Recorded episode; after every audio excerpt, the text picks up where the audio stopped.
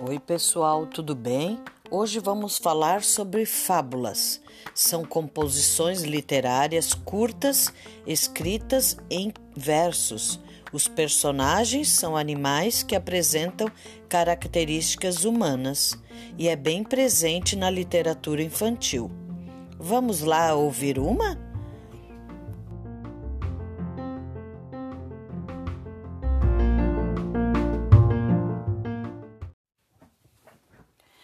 A cabra, o cabrito e o lobo.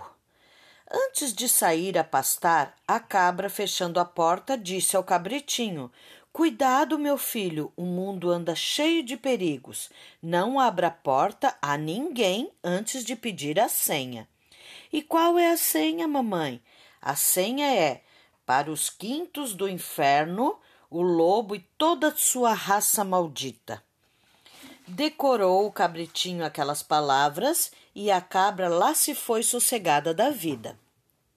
Mas o lobo, que rondava por ali e ouvira a conversa, aproximou-se e bateu, e, disfarçando a voz, repetiu a senha. O cabritinho correu a abrir, mas ao pôr a mão no ferrolho, desconfiou e pediu: Mostre-me a pata branca, faça o favor. Pata branca era coisa que o lobo não tinha e, portanto, não podia mostrar. E assim, de focinho comprido, desapontadíssimo, o lobo não teve remédio senão ir-se embora como veio, isto é, de papo vazio. Desse modo, salvou-se o cabritinho, porque teve a boa ideia de confiar desconfiando. Esse cabritinho é como o Marechal Floriano Peixoto. Nós três confiamos desconfiando. Lobo nenhum nos embaça. Esse cabritinho aprendeu comigo, disse Emília. Como aprendeu com você, Emília, se você nunca o encontrou? É que ele adivinhou que eu penso assim. Tia Anastácia lá na copa murmurou.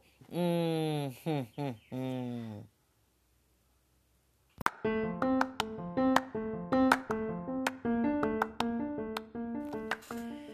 Oi, pessoal. Essa fábula eu peguei de um livro de Monteiro Lobato, por isso que eu acabei falando da Emília no final. É, o nome do livro é Fábulas, ilustrações de Fendi Silva, da editora Ciranda Cultural. Espero que tenham gostado. Tchau, pessoal!